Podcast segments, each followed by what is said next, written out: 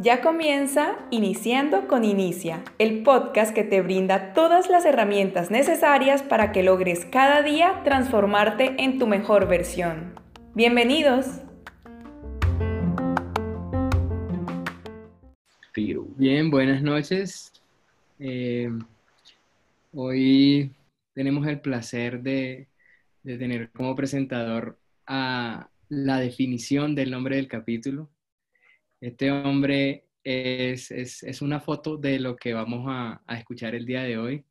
Nos va a hablar del, del principio del ascensor, Wilberto Duarte. Bienvenido, muchas gracias. Eh, muchas gracias, Daniel, por su introducción. El día de hoy nosotros vamos a hablar del principio del ascensor. Podemos elevar a los demás o llevarlo al suelo en nuestras relaciones. La gente puede ser el viento bajo nuestras alas o el, eh, o ancla en nuestro bote. La pregunta que debo responder en este capítulo, ¿dirían los demás que les elevo o que les arrastro por el suelo? Bien, el día de hoy nosotros vamos a hablar de este capítulo y como objetivo principal es saber, eh, saber el hecho si las personas que están al lado mío eh, al lado suyo, pues se sienten elevadas con, nuestras, con nuestro comentario eh, o se sienten derrotados por nuestro comentario. E inicio inmediatamente con el hecho de la historia de George W. Crane, que es un psicólogo de la universidad, ya todos leímos la historia, me sorprendió el hecho de que el hombre, eh, para ayudar a Luisa, creó en su grupo de, nocturno creó en su grupo nocturno un club llamado el Club de los Halagos en los años 20.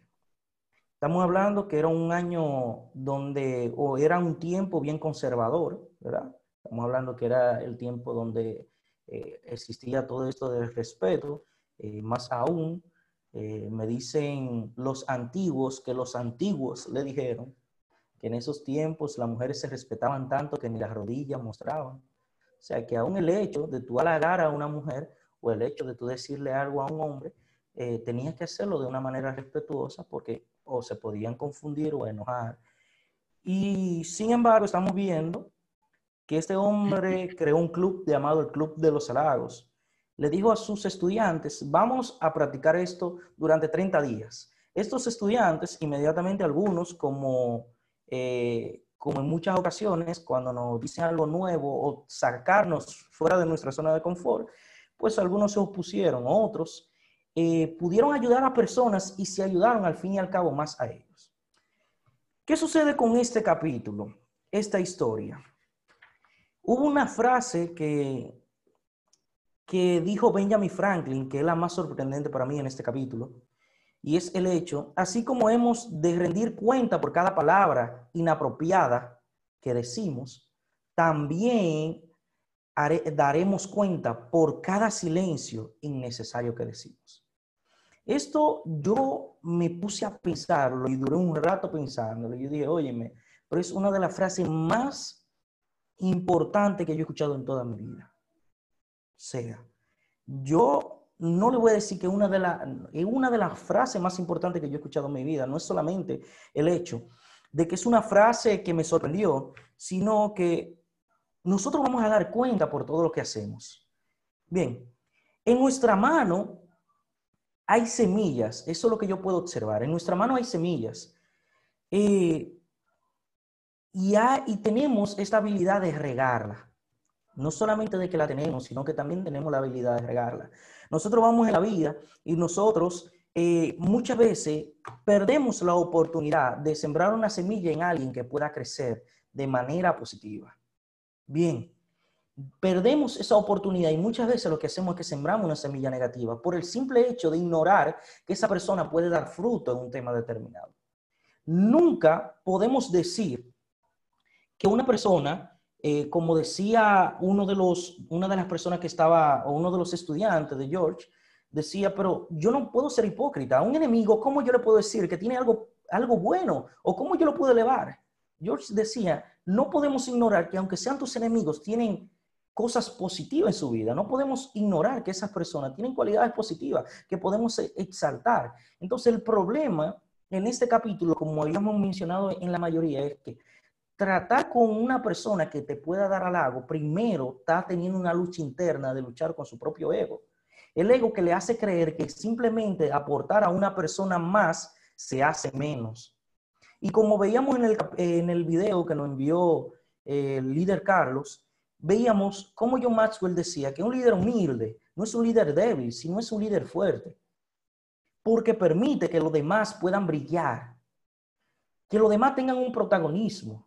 Bien, mi posición como líder es yo abrir una brecha donde los demás puedan ver la luz que brilla en ellos, donde los demás puedan ver que ellos sí tienen la capacidad. Este es un capítulo que nos enseña que nosotros no somos indispensables, sino que también hay otras personas que tienen capacidad y habilidades Recuerdo, y, me pasó una vez, y es que yo, eh, Dios me ha permitido estar en posiciones de liderazgo eh, en la iglesia, fuera de la iglesia, y en otras organizaciones. Y hubo eh, una posición de liderazgo específico que yo iba a dar un, como un tipo de conferencia. Y recuerdo que obviamente a mí me sentaron adelante, todo mi cuidado, que el agua a un lado. Tenía una persona atrás que me decía, líder, usted necesita menta. Si dame una menta, hall, eh, roja o negra, dame la negra. O sea, e, era una locura. Yo, yo estaba honrado ese día. Acaba ese evento y cuando acaba ese evento, eh, vienen hacia donde mí varias personas que fueron al evento como filtrados, por decirlo así. Fueron con ropa que no era del evento, fueron con, una manera diferente a saludarme. Recuerdo que varias de esas personas que querían como eh, protegerme, por decirlo así, espérame, como eh, quiénes son estas personas, vamos a ver qué es lo que le van a decir al líder, qué esto y qué aquello, porque yo siempre me, eh, he dicho, óyeme, no hay nadie en esta tierra que pueda hacerme a mí cambiar la visión que yo tengo de esta tierra y que yo estoy bien. Y siempre eh, en ese tipo de eventos, siempre tratan de como quitarle a las personas, o quitarte eh, a esas personas que pueden traer algo negativo en el medio de tú terminar la, la conferencia y terminar todo esto. Y algo que me llamó la atención es que estas personas que estaban a mi alrededor tenían un orgullo porque estaban alrededor del líder que había dado la conferencia. Sin embargo, el líder que había dado la conferencia no era tan orgulloso para no aceptar a la persona que estaba en el frente. Y eso me llamó la atención porque desde niño a mí me enseñaron, desde los 15 años que tengo trabajando, que el jefe o el verdadero jefe o, una, o la persona que va después del jefe no es quien gana más dinero, sino la persona que está al lado del jefe, a la persona que el jefe le consulta. Y eso es cierto. Entonces, ¿qué, qué, yo pude ver aquí? Pude ver que hay muchas personas alrededor que por el simple hecho de estar cerca de personas que tienen habilidades o competencia en una área determinada, crean un cierto tipo de orgullo porque se creen adecuados para estar cerca de esos líderes y no se dan cuenta simplemente que si están cerca, es porque, eh, es porque en un momento determinado el líder le permitió estar cerca. Déjenme darme a entender.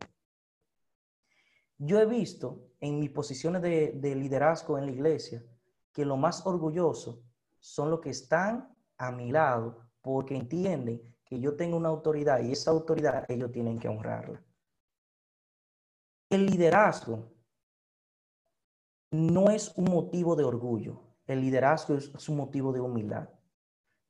Sea cual sea la persona que, que nosotros tengamos a nuestro alrededor, merece una honra. ¿Por qué merece una honra? Por el simple hecho de ser persona. Por el simple hecho de estar vivo. Recuerdo que una vez a mí me dijeron que el espermatozoide más rápido no es el que eh, entra dentro del óvulo, sino el que cumple con las características y condiciones Tú puedes ser el óvulo más rápido que haya fecundado o, tratado de fecundar, pero si no tiene los nutrientes que el óvulo entiende que tú tienes que tener para poder nacer, no vas a nacer, porque el óvulo te va a rechazar.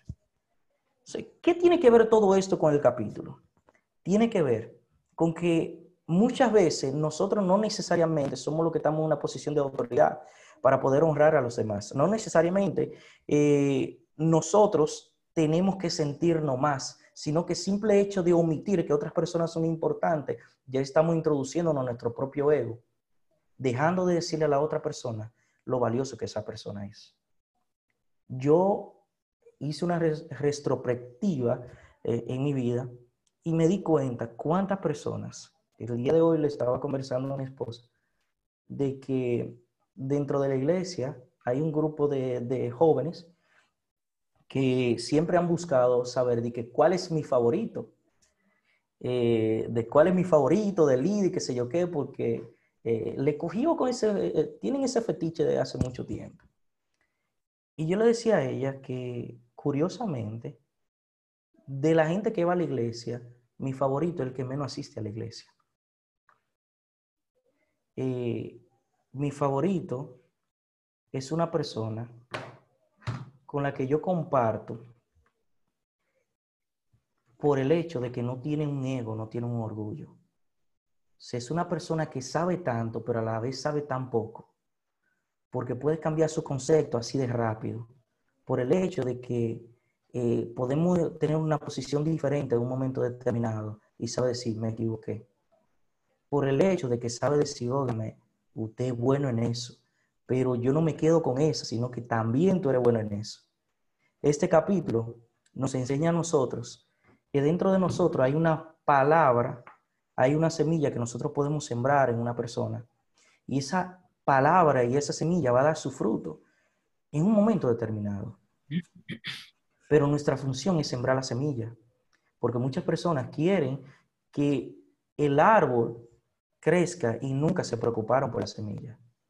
De hecho, eh, hay personas que dicen, bueno, yo quisiera eh, ser como Carlos Borges pero tú quieres el privilegio que Carlos Borges tiene, pero no quieres la responsabilidad que Carlos Borges ha tenido en su, vida. E igual que Daniel, no quiere la responsabilidad de quizás educar a otros y educarse a sí mismo. No quiere la responsabilidad que tiene Celidette, Samuel o Melvin. Quiere simplemente eh, los privilegios. ¿Y cuál es el privilegio? El, el privilegio es primero trabajarse así para luego poder ayudar a otros mediante palabras, mediante acciones. ¿Qué tanto podemos hacer diciéndole a una persona qué tan, qué tan importante es? ¿Qué hubiesen sido todas las personas del lado positivo del fracaso? Si no se hubiesen hablado ellos a sí mismos y si esas historias no hubiesen estado ahí para hablarnos a nosotros. Todos ellos pueden, nosotros también podemos. El asunto está que lamentablemente decía una historia muy peculiar que un maestro le decía, le dijo a su discípulo, ve y vende esta gema al mercado. El discípulo fue y le dijeron, maestro, lo que me ofrecen un dólar. No, vuelve. Cuando fue, le ofrecieron cinco dólares. Maestro le dijo, no, vuelve, pero ve a tal lugar. Cuando fue, le ofrecieron mil quinientos dólares. ¿Qué cambió? el hecho de que el maestro le dijo, solamente un experto sabe, que solamente un experto sabe determinar si esa gema es una gema con valor o no. Sí, ¿qué pasa? Que personas que nos vivimos orientando, tenemos los ojos abiertos y pasamos por un capítulo que decía, nosotros vamos a ver a los demás conforme nos veamos nosotros. Y yo sé que ustedes se ven grandes y no grande desde el orgullo, sino grande por el hecho de que tienen ese concepto propio muy importante que debemos tener. El asunto está que inmediatamente nosotros tenemos este concepto, inmediatamente nosotros vemos a la persona, vemos ese potencial, pero muchas veces nos quedamos en el solo ver y no decir. Y vemos muchas veces pollos conviviendo con águilas, o disculpen, águilas conviviendo con pollos. Y de repente nosotros vemos estos animales y decimos, no va ahí, pero el simple hecho de verlo y entenderlo que no va ahí, y no tener una acción para con ellos, dejamos que muchos de los grandes permanezcan ahí. Que debemos, eh, ok, no debemos hacer excepción de personas, porque diríamos, eh, ok, pero decir que una persona es águila delante de pollos no sería discriminar a otros. En parte sí.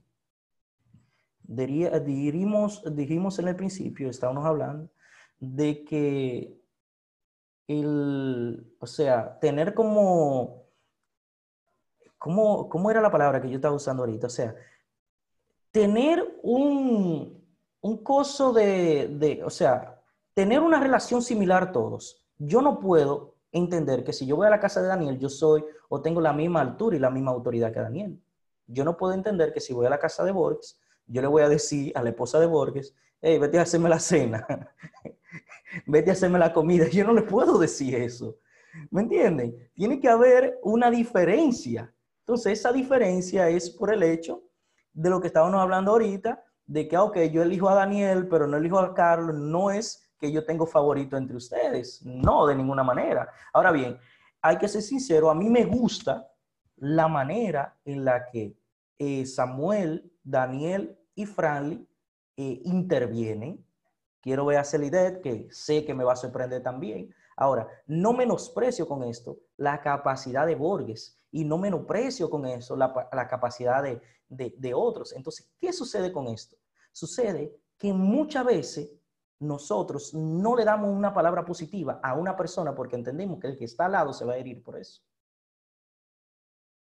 Entonces, ahí es que nosotros debemos cortar con tijera y decir, no, yo no puedo dejar de decirle a esta persona qué tan importante es porque esta otra persona se me vaya a enojar. tengo que decir al águila, yo te veo como águila. Yo se lo tengo que decir. En el trabajo yo tengo una persona que es muy distraída que a simple vista o cualquiera que la ve interpreta que quizá no da para eso. Yo le decía a uno de mis compañeros, miren qué es lo que sucede. Y era como decía Irving Einstein, si, jugamos, si juzgamos a un pez por su capacidad de subirse a un árbol, este va a creer toda su vida que es un idiota.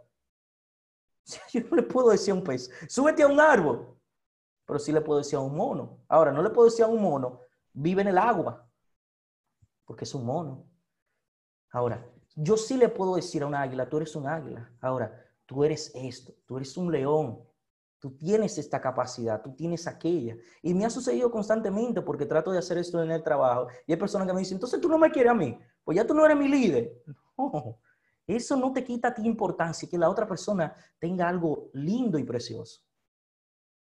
No te quita a ti importancia. Entonces nosotros tenemos que saber lidiar con esto. Porque ya yo sé que nosotros sabemos cómo sabemos ver la capacidad que tiene la otra persona y sabemos decirlo porque sabemos expresarlo.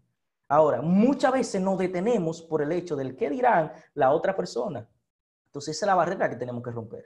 Las personas que están a nuestro alrededor, todas merecen honra. Todas merecen un halago. Todas merecen ver eso.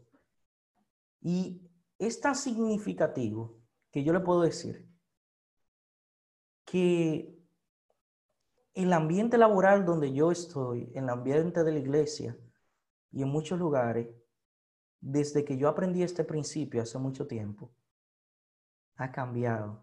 ¿Por qué? Porque cuando la gente, uno le puede decir esto que ellos tienen, porque algo sí, sí entiendo y voy a culminar para que nosotros podamos eh, establecer nuestro comentario.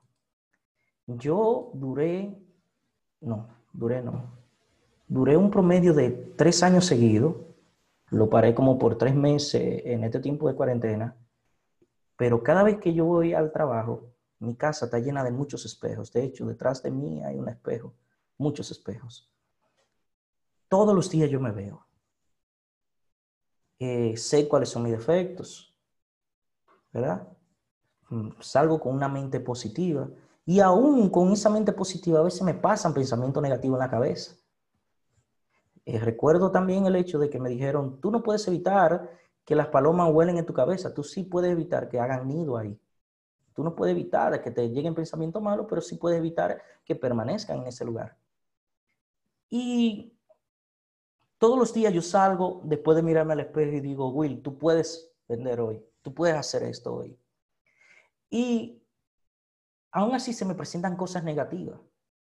Ahora, miremos este punto de vista. Todo el que va al trabajo se ve en el espejo antes de arreglarse. Quizás no lo mira con la actitud o la manera en la que yo la veo, pero el hecho de mirar su defecto ya hay un problema. Salen con una impresión de que son ellos, que no han cambiado, que si están godos no fueron a hacer ejercicio ese día porque dieron la palabra y no iniciaron. Se levantan con la derrota del día anterior, pero encontrar en un día normal personas anormales, como yo le digo, esas personas que dan cositas eternas, se lo digo porque cuando comencé a practicar este principio, me encontraba haitianos cerca de donde yo vivía anteriormente. Eh, ustedes saben que Haití era uno de los países más pobres del mundo, por lo menos en América, ya fue superado por Venezuela, lamentablemente. Y estos haitianos, yo le daba una sonrisa. Y ver cómo ellos me devolvían una sonrisa era algo extraordinario.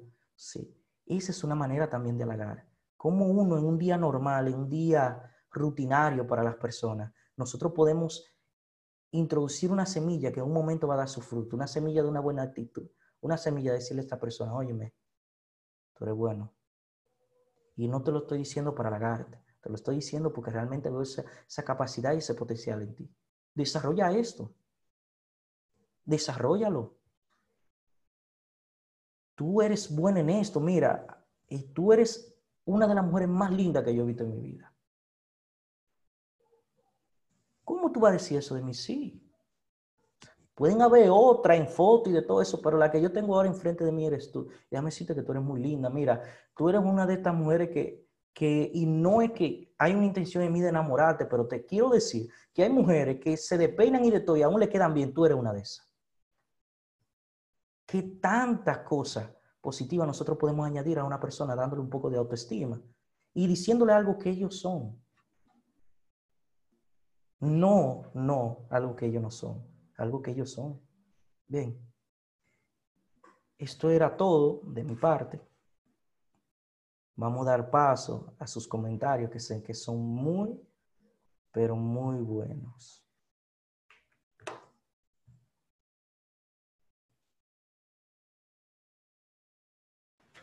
Ahí. Excelente, Wilberto. Nítido, o sea, eh, pusiste un, estilo diferente en el día de hoy y qué bien. Eh, así, no sé si, si de manera espontánea ustedes quieren hacer sus aportaciones. Vemos que Melvin, como lo dijimos al inicio, sabíamos que íbamos a tener, que íbamos a tener problemas de conexión con él y como Franly también eh, es por la misma zona, me imagino que también por eso a lo mejor no pudo eh, conectarse. Así que no sé si Celidedo o Daniel quieren hacer sus aportaciones primero. La dama, ¿verdad?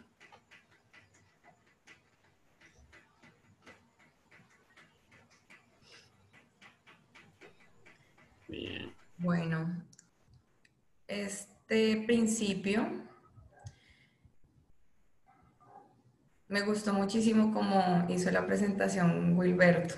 Maravilloso porque es saber que hay silencios que afectan a la vida de la gente. No siempre tenemos que cuidar nuestras palabras, sino cuidar cuando estamos dejando de decir algo valioso porque tenemos el poder de cambiar una vida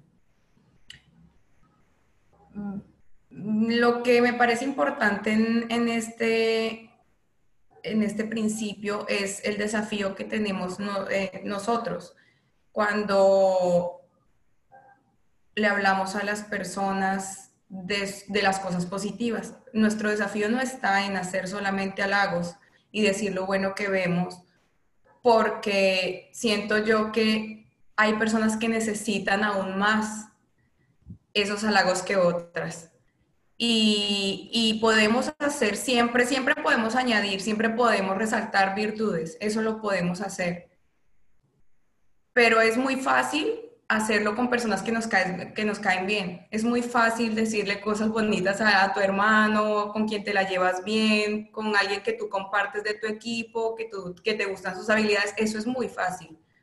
Yo pienso que el desafío está en hacer, hacer eso con personas que no nos agradan o, o que en las que vemos, en las que nos es difícil a nosotros ver lo bueno. Yo siento que, que nosotros lo que debemos hacer es, a este no le veo nada bueno, entonces se lo voy a buscar intencionalmente. Pienso que, eso, yo, yo decía, eso no es ser multiplicador, pero luego mire, el multiplicador no solo tiene la intención, sino que es estratégico y capaz. Y, siento que esas habilidades son las que se requieren para que cuando uno no le está viendo nada bueno a alguien, se, eh, con esta información tenga la capacidad de buscarlo y la intención y la estrategia para decírselo, porque esa persona se puede transformar en, alguien también que, multiplique o que añada, porque ese tipo de personas a las que no le vemos por encima fácilmente lo bueno, pues tienen, tienen méritos, tienen virtudes que no, ellos mismos no se han visto y que seguramente nadie se las dice por justo por su comportamiento, por su temperamento y su forma de ser. Pero si nosotros hacemos la diferencia en una vida así, siento que, hacemos mucho más porque también está un esfuerzo de nuestra parte, no hacerlo fácil, sino también hacer, dar un poco más, hacer lo que nos cueste a nosotros también un poquito más de trabajo. Eso cambia la vida de las personas. Y, en general, este principio me parece que habla de, de una ley universal que es la de dar y recibir. Me llamó mucho la atención lo de Luisa. No sé si se fijaron, pero a mí sí me dio la curiosidad le cambió la vida hacer el ejercicio del halago, pero al principio ella estaba haciendo algo bueno, o sea, no sé si se dieron cuenta, ella estaba escribiendo cartas a sus familiares y amigos. Igual no se sentía bien y estaba haciendo algo bueno, seguro las cartas no decían algo malo, e, ella estaba escribiendo cosas buenas. ¿Le funcionó? No, ella vivía con la esperanza de que le respondieran, o sea, escribía las cartas esperando algo a cambio. ¿Qué hizo la diferencia en el ejercicio del halago? Que ella no conocía a las personas que les estaba haciendo los halagos.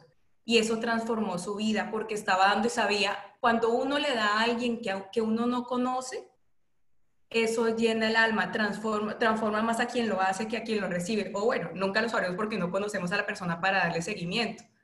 Pero eso sí que crea valor porque tú sabes, sabes plenamente que estás dando algo desinteresadamente. No, es, no puedes esperar nada a cambio porque no conoces a la persona y seguro no la vas a ver. Y yo, y, bueno, yo he puesto en práctica eso y, es demasiado gratificante poder hacer eso con alguien y, como que no me quedo con el halago y, la persona sé que le cambió su día, sino su vida. Y es, y es una gratificación enorme de saber que tuve la valentía de decirle a alguien que no conocía algo muy bueno y esa persona se queda con eso quizá para siempre en su corazón.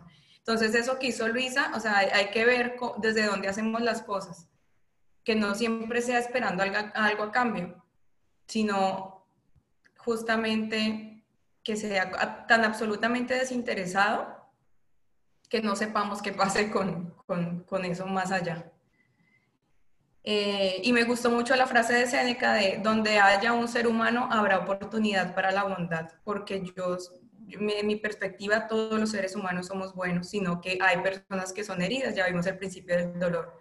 Y a esas personas heridas es a las que, digamos, yo, pues con este principio, me voy a, me voy a enfocar en hacerle los halagos respectivos para que puedan ir sanando sus heridas a través de, pues, de mis palabras. Eso sería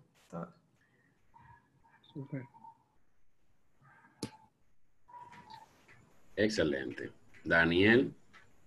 Sigue, sigue, por favor, tú, Carlos. Ah, ok. Eh, muy interesante. De verdad que, vuelvo y te digo, Wilberto, me gustó el estilo. Me gustó full full el estilo.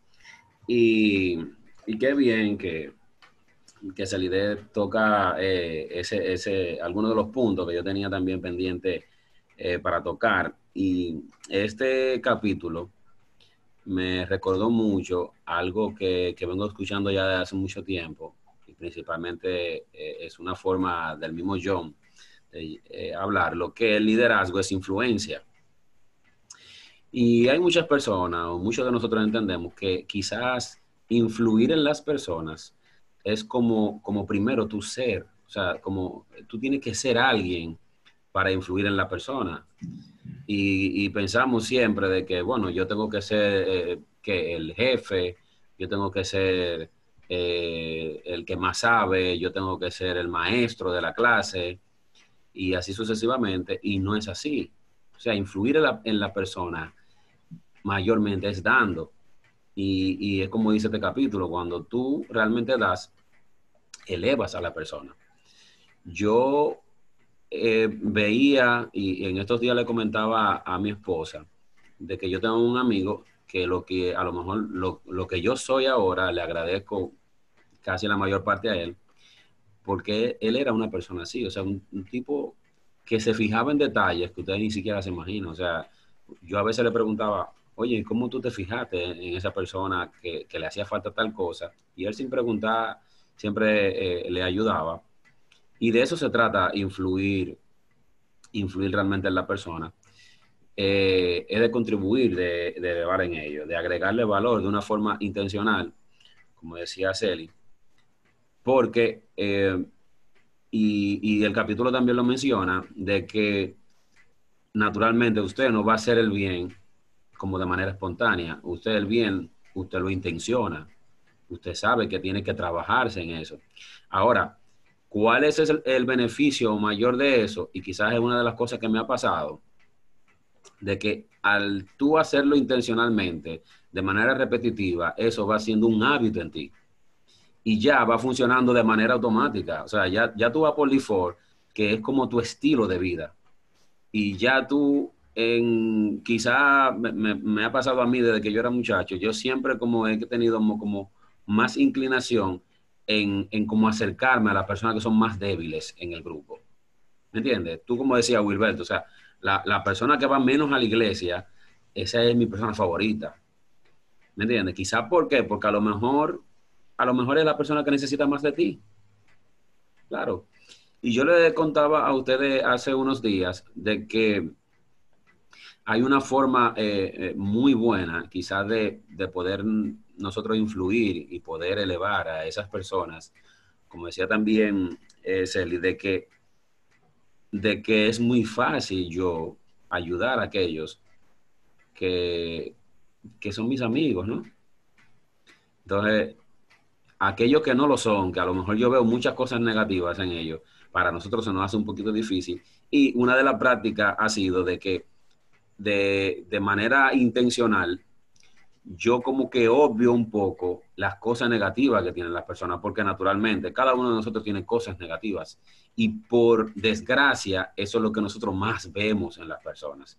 Y eso es lo que nos pone esa barrera a nosotros poder influenciar en ellos, a poder conectar con ellos, a poder tener eh, eh, esa, esa influencia para poder ganarnos a esa persona.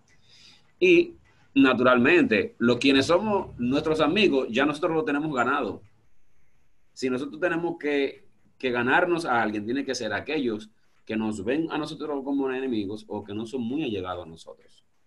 Entonces, ¿qué hacer?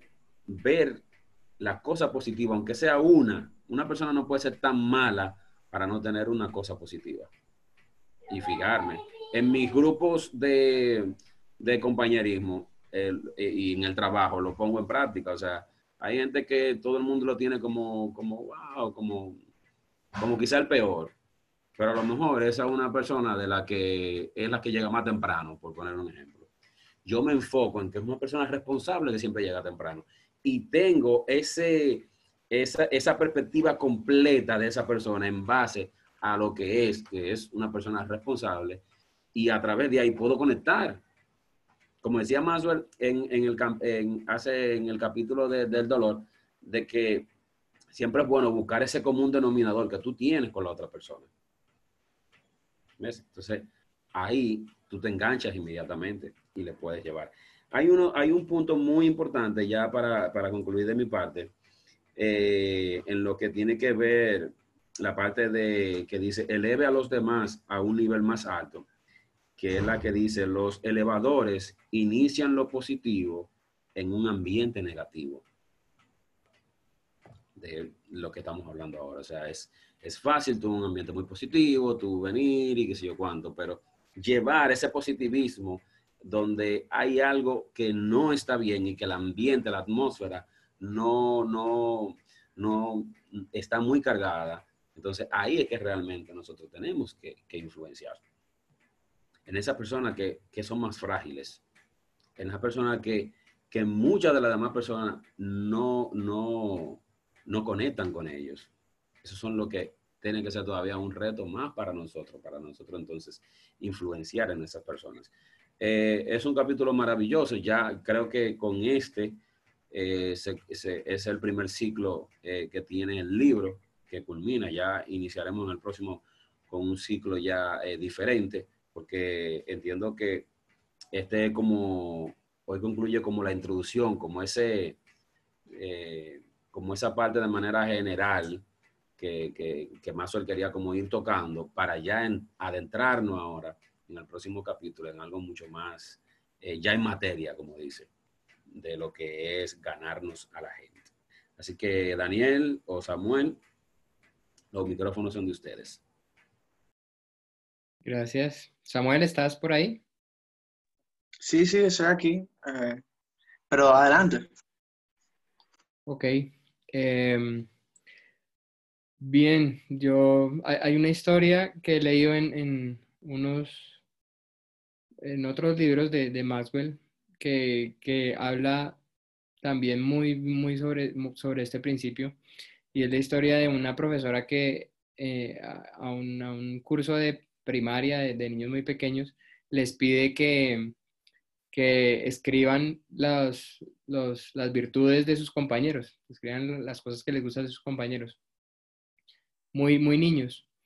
Y resulta que ya más adultos, uno, uno de esos alumnos murió en la guerra. Y al regresar, un compañero que fue el que fue a dar la noticia a los padres, les llevó un, un trozo de papel. Y ese trozo de papel, él lo llevaba, lo llevaba en el momento de su muerte y era lo que le habían escrito los compañeros en su niñez, en el salón. Varios de esos compañeros asistieron al funeral y, y cuando se enteraron de ese hecho, de que él le habían, había muerto con, con, el, con, con ese papel, muchos dijeron, mira, yo lo tengo aquí en mi billetera siempre. Una dijo, mi esposo siempre lo tiene en la mesa de noche. Otra dijo, eh, nosotros en todas las mudanzas siempre lo tenemos en un lugar especial. O sea, ese hecho en la niñez marcó la vida de todo el salón de clases. Eso de, decirles y de ser intencional en, elevar a los demás. Em, este capítulo me, pareció genial porque, porque nos compromete de cierta forma, porque una vez tenemos la información, pues ya, ya no podemos, ya no somos los de antes, ya no podemos seguir siendo como, siendo como éramos. Y yo creo que el, añadir a la vida de, los demás debe ser, debe ser nuestro, nuestro estilo de vida. Em, si no estamos añadiendo, realmente estamos sustrayendo, porque la gente sí está necesitando, las personas sí están necesitando una voz de aliento. Fíjate que la, chica de la historia, ella no parecía estar necesitando, o sea, ella iba bien, hacía su vida, ¿no? Les mandaba sus cartas, iba a la escuela, ¿sí? Parecía no estar necesitando. Y sin embargo, ¿cuánto valor le agregó ese hecho? Igual a los, a los muchachos de la historia que les acabo de contar. Entonces, cuando no estamos añadiendo, realmente estamos sustrayendo y más habiendo estudiado esta información. Hay una diferencia entre, entre añadir y multiplicar. Nosotros ya digamos que podemos añadir, ya sabemos cómo es el asunto y no hay, hay ningún, ninguna traba, ningún, ningún obstáculo para que lo hagamos. Pero para multiplicar se necesita verdadero compromiso y, y, comprender el por qué. Porque tú de inicio puedes decir, no, mira, eh, añadir es bueno, de hecho, me puede servir para conseguir tal y tal cosa, ¿sí? Pero cuando tú estás en actitud de multiplicar, cuando tú piensas en multiplicar, ya no dices eh, multiplicar es bueno, ya tú dices multiplicar es genial. Porque está, está, está en tus manos arreglar cualquier cosa en el mundo. Cuando tú elevas a otro, estás haciendo que esa otra persona tome las riendas de su vida, vaya por algo, ¿sí? Tú estás cambiando el mundo cuando estás elevando a otras personas. Intencionalmente, ahí estás multiplicando. Yo me puse a pensar, bueno, es, una de las preguntas que están en el final. Eh, dice, ¿por qué, ¿por qué no añaden valor las personas? ¿Por qué la, la gente no, no, no, tiene como objetivo eh, engrandecer a, a, otro, a sus semejantes? yo pensé, pues, como que hay dolor, hay falta de perdón, hay competencia, ¿no? O sea, y es un poco lo que, lo que hablaba Will en, dentro, de su, dentro de la exposición y es que si yo le digo a alguien algo, el de al lado piensa que, o sea, él está en competencia, ¿no? O sea, si este es mejor, o sea, es que yo soy menos. Sí, eh, hay, hay esos pensamientos eh, hacen que, que, otras personas no le añadan valor a los demás. Eh, también se sienten, tienen miedo, por ejemplo, o, no quieren ponerse en, un, en, una situación de vulnerabilidad. muchas veces es, es, tan sencillo como falta de iniciativa. ¿Sí? O sea, veo cosas positivas en el otro, pero no, no, no, no le digo.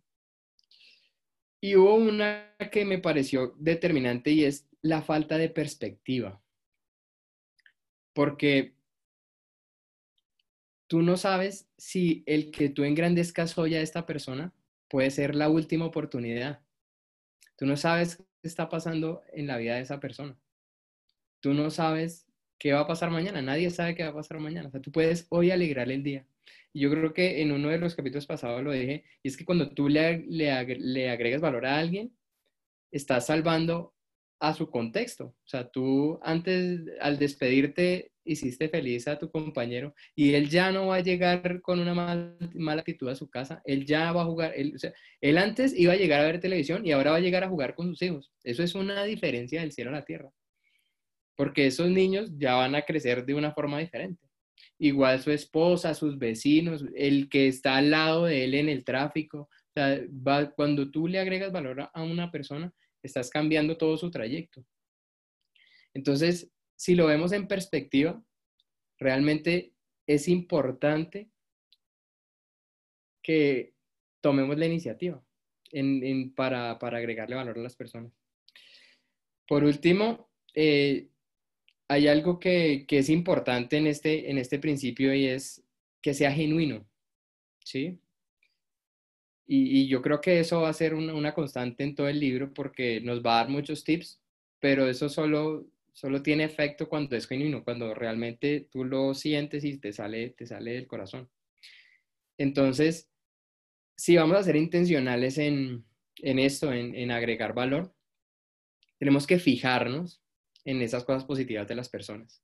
O sea, tenemos que cambiar lo que vemos en las personas. O sea, tú conoces a alguien e intencionalmente estarías buscando qué, qué cosa maravillosa tiene esta persona. Cuando tú cambias lo que ves en las personas, cambias lo que ves en la vida. Tú cuadras, ya, ya en tu mentalidad está ver lo positivo en tu mente está ver lo positivo. O sea, lo ves en las personas, pero entonces lo empiezas a ver en todas partes. Mira lo positivo, menos mal me cogió el tráfico porque ahora tengo más tiempo para escuchar este audio que no sabes, ¿sí? Empieza a ver lo positivo en todas partes, ¿sí? O sea, eso es, eso es grandioso. Cuando, cuando ves lo que cambias, en, eh, eh, cuando cambias lo que ves en las personas, cambias como ves la vida. Ahí cambias tu actitud. Porque si tú estás si, si todo a tu alrededor es positivo, ¿Cuál es tu actitud? Una actitud grandiosa. Tú dices, estoy viviendo una vida de sueño, mira, todo lo que me pasa es bueno, pero es porque tú estás viendo lo bueno en todas partes. Y cuando cambias tu actitud, cambia tu vida. Eh, con, eso, con eso termino mi, mi aportación, diciendo que solo con el hecho de empezar a buscar las cosas buenas en las personas, podemos cambiar nuestra vida pero el decir las cosas buenas a las personas también cambia la vida de los demás. Eso sería.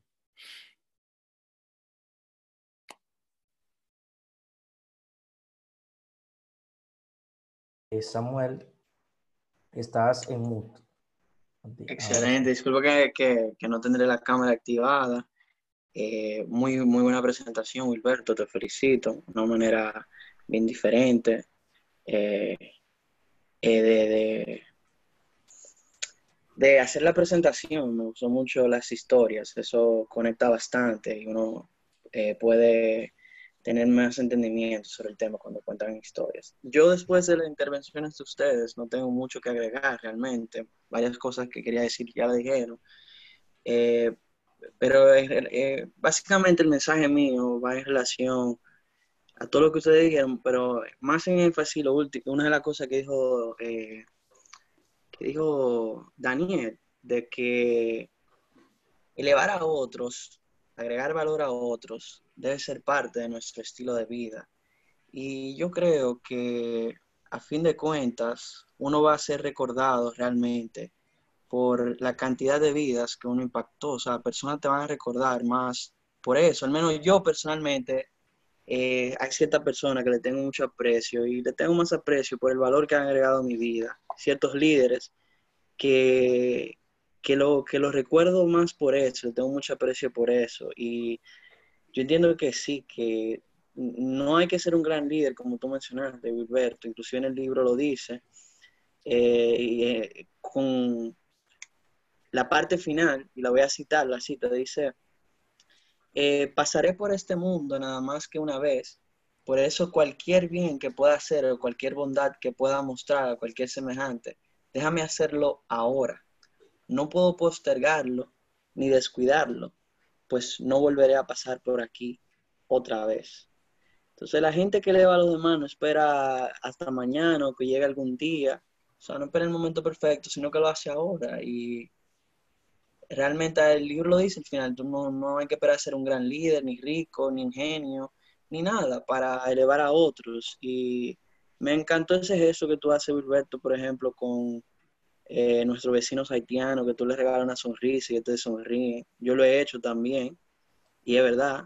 Y uno sabe que uno, de una manera, lo está elevando, lo, lo, está haciendo sentir quizá más aceptado. Y ellos lo necesitan porque sabemos que ellos sufren un gran rechazo. Yo lo hago muchas veces que, que veo a los haitianos realmente, por eso mismo. Y, y la persona te va a recordar más por eso, realmente.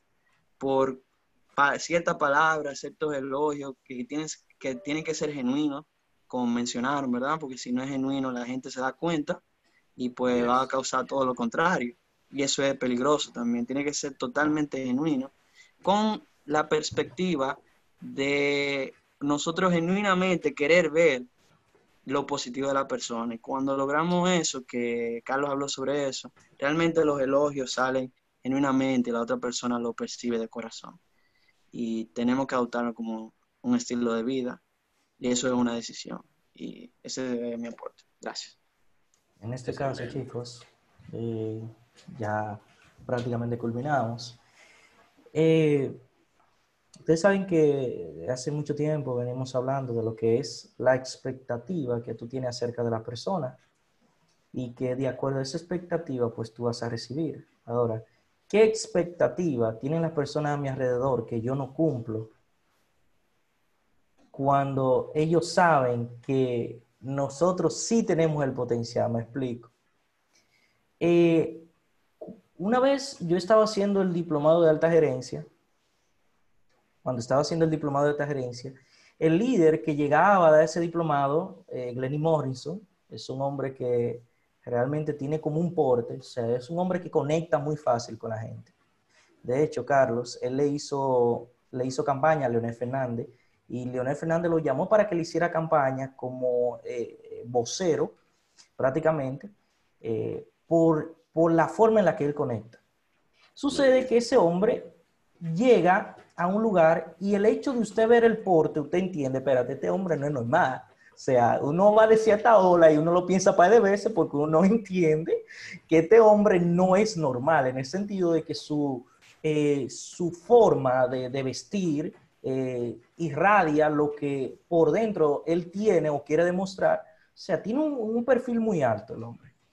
Sucede que inmediatamente él llega a dar el diplomado, eh, muchas personas quieren encontrarse dentro como de ese, de, como de, de ese rango de. O sea, yo puedo hablarte a ti porque yo soy el licenciado fulano de tal, el ingeniero fulano de tal y todo. Y cuando a mí me preguntan mi nombre, yo digo, bueno, yo soy Wilberto Duarte.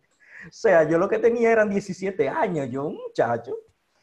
Y me miran así, todo el mundo me mira así para abajo y entiende literalmente, todo el mundo así me mira, como, espérate, si aquí somos todos ingenieros licenciados, ¿qué hace este muchacho aquí? ¿Qué hace este muchacho aquí?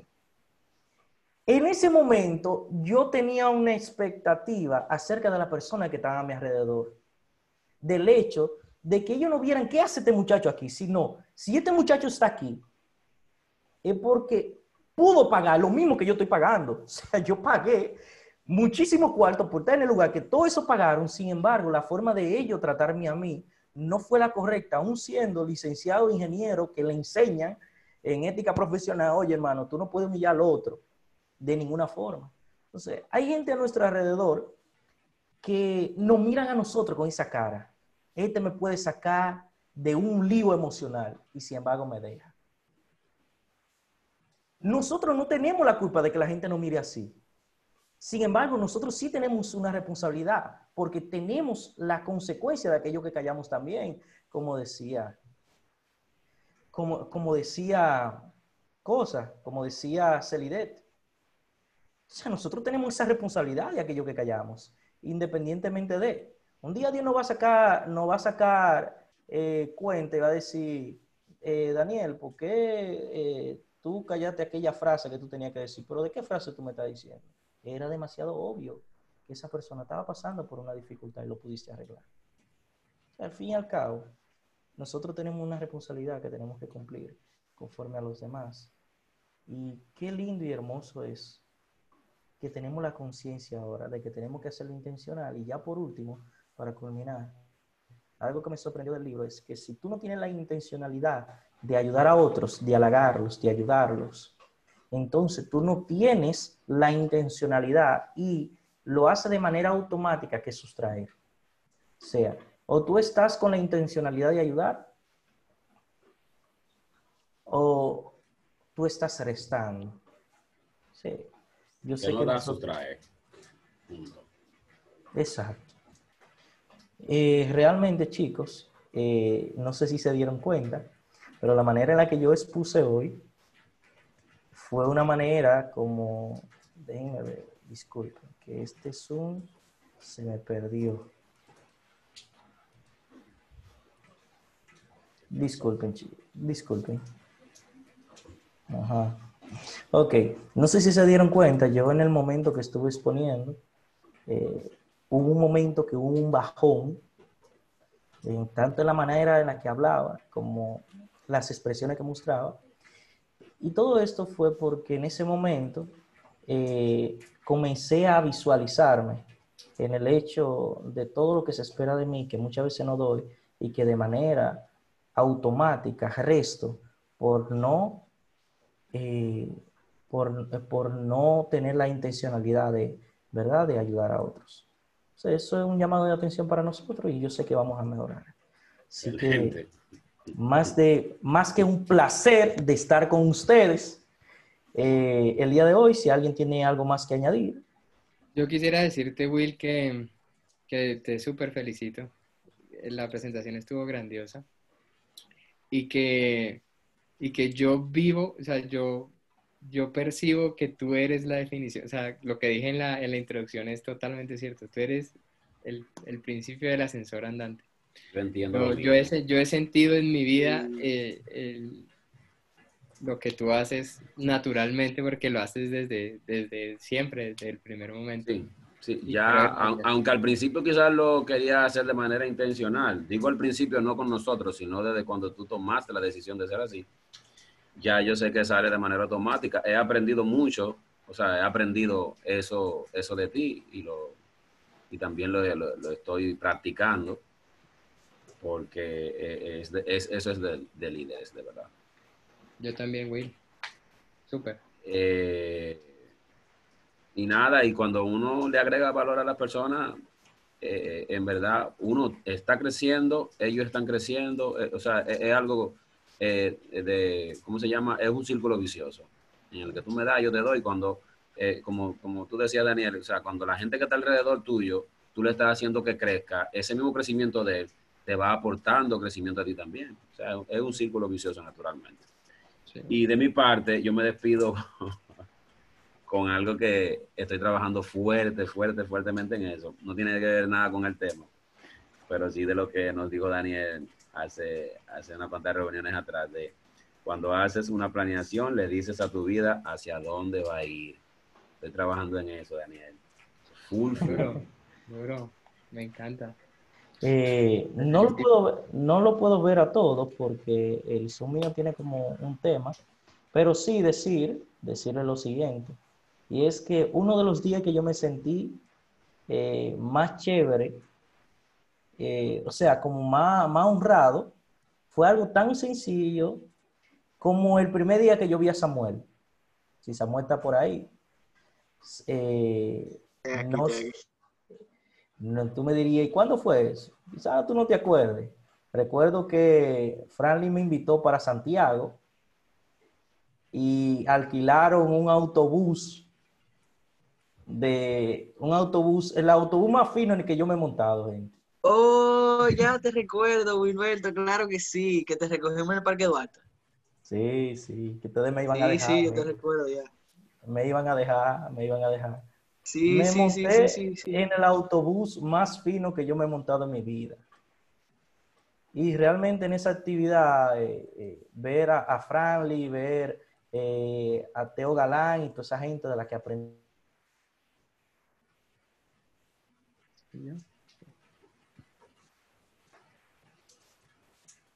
Se fue.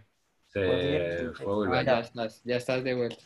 Ya, como le decía, eh, ver a Teo Galán y toda esa persona de la que aprendí mucho realmente fue una experiencia extraordinaria. Y como te dije, te vengo dando seguimiento de hace mucho tiempo, Samuel. Así que... Eh, Sí, sí, te vengo dando seguimiento a ti. Y Celidet, un placer estar una vez más contigo y déjame decirte que agradezco a Dios por ponerte a ti y a Daniel en nuestros caminos, más de lo que ustedes se pueden imaginar. Eh, cuando Carlos Borges y yo estábamos hablando de esto, eh, recuerdo aquella noche de diciembre, de diciembre pasado, lo menos que nos imaginábamos era que quizá iban a haber personas de otro país y más personas como ustedes, como ustedes, más que de otro país, de, de otras nacionalidades, hay personas como ustedes. A principio pensamos en tres personas, eh, en e- o bueno, él pensó en tres personas, en mí, en, en, eh, en Melvin, pensó en otra, otro compañero de trabajo, y realmente a medida que se va añadiendo cada persona, eh, es como que cada, cada cosa como que va cay- cayendo en su lugar. Y de verdad es impresionante también el hecho de Samuel estar aquí.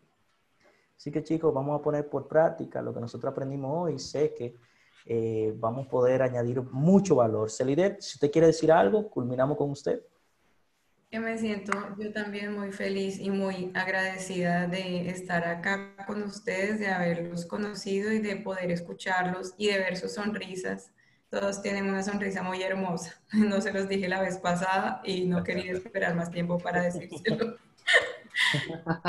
Aplicando desde ya. Y quería, quería decir que, que no, hay, no hay halago pequeño, no hay forma de, pues sí, de, de- de subir a alguien o, de, de ser ascensor en- en- pues sí que las cosas no son pequeñas. Hay personas, yo he visto que hay personas que por desempeñar determinada actividad, por ejemplo, alguien que lava platos, si nunca nadie le dice que lo hace bien, va a creer que ni eso hace bien. O sea, hay cosas que damos por sentadas. wow. Como que, ay, este lava platos, este limpia zapatos, y como que Ya, como mira. trabajo no tiene valor. Y me si no- voy ahí. como- No, es verdad, es verdad. Si, si sigue hablando razón. así, mira, me voy Tiene y no razón. vuelvo. Ese aporte fue tan simple, pero tan, No, wow, tan, col- wow. No, duro, duro, duro. Eso, eso es cierto, porque de hecho eh, eh, mira, lo dijiste y no sé si lo terminaste, no sé si lo querías decir, pero al fin y al cabo no hay un aporte, no hay un halago sencillo, no hay un halago simple, no hay un halago pequeño, porque lo más mínimo puede cambiar la vida de una persona. Así es. Hemos hablado de la película Origen, que una idea, un pensamiento, cambia todo absolutamente. Y mira, Celide, majestad le voy a decir ahora. Celide, sorry, que, no te dejamos terminar la idea, continúo. Eh, pues que cuando, que cuando omitimos decir eh, eh, un comentario bueno a un, una pequeña labor, quizá esa persona no, no, no tiene un sueño más grande porque ni siquiera siente que lo que está haciendo ahora lo hace bien. Entonces también cuando, cuando le decimos lo que estás haciendo, lo estás haciendo muy bien, esa persona expande su mente. O sea, quizá puede decir, ah, o sea, puedo, puedo, puedo, ponerme algo de mayor dificultad incluso. Y, y, eso, y eso claramente pues empodera, anima y motiva a hacer más, siempre más. Bien, váyanse a la cama con esto y le voy a robar 30 segundos. Analicen, o sea, analicen todas las personas que están alrededor de ustedes, que ustedes conocen, que ustedes admiran porque saben que son buenos líderes. Y observen dentro de todas sus cualidades que uno de los de sus eh, eh, comunes denominador es eso.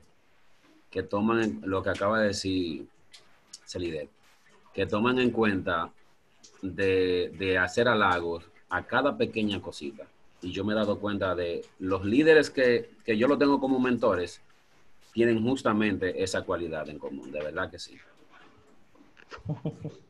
Grande. Chicos, un, más que un privilegio, me voy ahora mismo como, como que feliz para la cama, me voy bien. Caramba. Como yo estoy fuera. Me voy bien. Me voy a bañar en el agua cero, señores. En la lluvia, para que entiendan los colombianos. Me voy a bañar en la lluvia. Nada, chicos, un, un, placer, un privilegio, Samuel. Eh, para la próxima le toca a Melvin. Espero que no tengamos estas dificultades. Cuídense mucho para allá, sigan manteniendo la distancia, ¿verdad? Pero no sigan manteniendo la distancia y también la sustancia de su vida para con los demás. Le voy a decir como dice Walter Mercado, paz y sobre todo mucho, mucho, mucho. Amor. Amor. Bye. Gracias a todos. Gracias. también, gracias. Nos seguimos en contacto.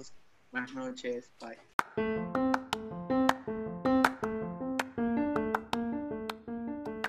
Hasta aquí, iniciando con Inicia.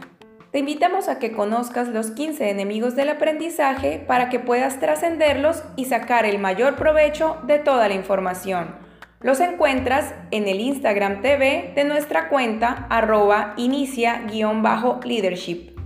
Gracias por permitirnos hacer parte de tu día. Te esperamos en nuestra próxima emisión. Hasta pronto.